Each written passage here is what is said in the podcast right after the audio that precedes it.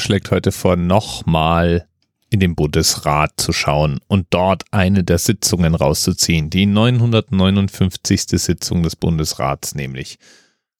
Das Thema, das er sich rauspickt, ist der erste Programmpunkt, nämlich das Gedenken an den ehemaligen Bundeskanzler Dr. Helmut Kohl. Der war da gerade gestorben mit 87 Jahren. Helmut Kohl ist der erste Bundeskanzler, der mir bewusst irgendwo in Erinnerung geblieben ist. War ja auch praktisch eine Art ewiger Bundeskanzler und begleitete mich in meiner Jugend, genauso wie Papst Johannes Paul II. Und von beiden dachte ich, die werden wohl auf immer irgendwie in den Nachrichten sein. Helmut Kohl könnte man jetzt viel drüber erzählen, aber fällt mir ein bisschen schwer. Ich habe nicht wirklich einen guten Zugang zu dem Mann. Das Einzige, was mir da immer wieder mal einfällt, ist, dass ich im Wahlkampf um das Amt des amerikanischen Präsidenten in der Zeit einen Podcast namens Presidential gehört habe. Und Presidential beschrieb in 44 Episoden Leben und Wirken der 44 amerikanischen Präsidenten. Und das war super interessant. Und seither denke ich immer wieder mal, wäre doch schön, wenn sowas für die deutschen Bundeskanzler auch gäbe. Da sind ja doch einige Charakterköpfe dazwischen, die man sicherlich auch gut charakterisieren und beschreiben könnte. Aber bevor du jetzt sagst, Dirk, mach doch, vergiss es. Da fehlt mir sowohl das Interesse als auch das Sitzfleisch zu. Ändert aber nichts dran, dass ich es mir anhören würde, wenn es jemand mal in ähnlicher Machart wie Presidential auf die Beine stellen würde. Aber zurück zu unserer Bundesratssitzung der 959. Die fand am 7. Juli 2017 statt und ich habe eigentlich ein anderes Lieblingsthema auf der Agenda. Ein Thema, das bis heute nachwirkt und weniger mit dem Gedenken an Helmut Kohl zu tun hat. Damals wurde nämlich das Grundgesetz geändert. Sehr geehrte Kolleginnen und Kollegen, für mich und meinen Lebenspartner, also dem Mann, mit dem ich verpartnert bin, ist das heute ein sehr besonderer und für unsere Gesellschaft ist es ein historischer Moment. Und das ist ein Moment der Freude und Genugtuung, wenn die Mehrheit des Bundesrates, und das sieht ja so aus, heute keinen Einspruch gegen das vom Bundestag beschlossene Gesetz erhebt.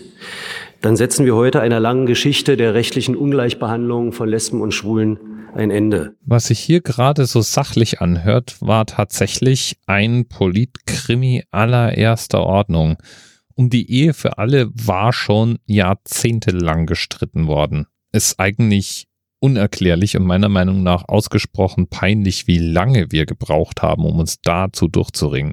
Und was nicht alles für Argumente gegeben wurden, warum eine Ehe für alle nicht möglich wäre und warum die Ehe zwischen Mann und Frau besonderen Schutz verdient, die zwischen Mann und Mann oder Frau und Frau aber nicht. Es hatte auch schon mehrere Anläufe gegeben und Blockade gab es immer von denselben Verdächtigen, manchmal aber auch mal von überraschender Seite.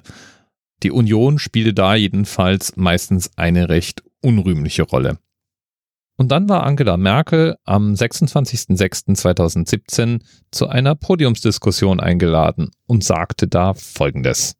Ich kenne bei mir in der CDU und schließe mich gleich mit ein, viele, die sich sehr, sehr viele Gedanken über dieses Thema machen die längst äh, sagen, da werden die gleichen Werte gelebt und trotzdem irgendwo vielleicht aufgewachsen sind im Gefühl, Mann und Frau, das ist eben die Ehe, wie wir sie kennen, und das andere ist eine genauso wertvolle Partnerschaft. Und es spielt sicherlich auch natürlich äh, für diejenigen, die kirchlich gebunden sind, noch einiges eine Rolle. Und deshalb möchte ich gerne die Diskussion mehr in die Situation führen, dass wir, dass, dass es eher in Richtung einer Gewissensentscheidung ist, als dass ich jetzt hier per ähm, Mehrheitsbeschluss ähm, irgendwas durchpauke. Und ich wünsche mir, dass trotz Wahlkampf die Diskussion in großem Respekt geführt wird und in großer Achtung auch vor denen, die sich schwer tun mit einer solchen Entscheidung. Und dann werden sich, ähm, werden irgendwann die Entscheidungen zu fällen sein. Und dass wir jetzt vier Jahre mit der SPD in der Koalition eigentlich nie über das Thema gesprochen haben und jetzt plötzlich im Wahlkampf soll es Holter die Polter geben, das finde ich auch ein bisschen, ja. Das mag jetzt vielleicht nicht jedem sofort klar sein, aber diese Aussage, dass die Kanzlerin sich wünscht, dass es in dieser Frage eine Gewissensentscheidung geben solle. diese Aussage hat tatsächlich dann den Weg frei gemacht, auch für die Union, frei so zu entscheiden, wie es ihnen denn das Gewissen jeweils gebietet. Da gab es dann keinen Fraktionszwang, keine Parteiräson, sondern jeder konnte so abstimmen bei der Frage um die Ehe für alle, wie sie oder er es eben für richtig fanden. Und im Ergebnis bekamen wir dann die Ehe für alle. Ein Durchbruch, den es wahrscheinlich ohne einen Wahlkampf und ohne diese Aussage von Angela Merkel wahrscheinlich nie gegeben hätte.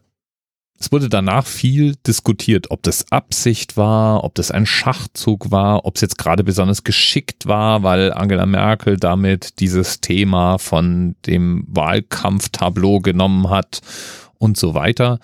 Aber ich glaube, dem Betroffenen war das einfach mal Wumpe. Und es war tatsächlich für eine ganze Weile echt schön anzuschauen, wie die das gefeiert haben. Damit ist das mein Highlight-Thema aus der Bundesratssitzung 959 vom 7. Juli 2017. Lieben Dank nochmal an Themenpate herunter. Bis bald. Thema Rest 10, 9, 8. The experience of 47 individual medical officers. Was hier über die Geheimzahl der Illuminaten steht. Und die 23. Und die 5. Wieso die 5? Die 5 ist die Quersumme von der 23.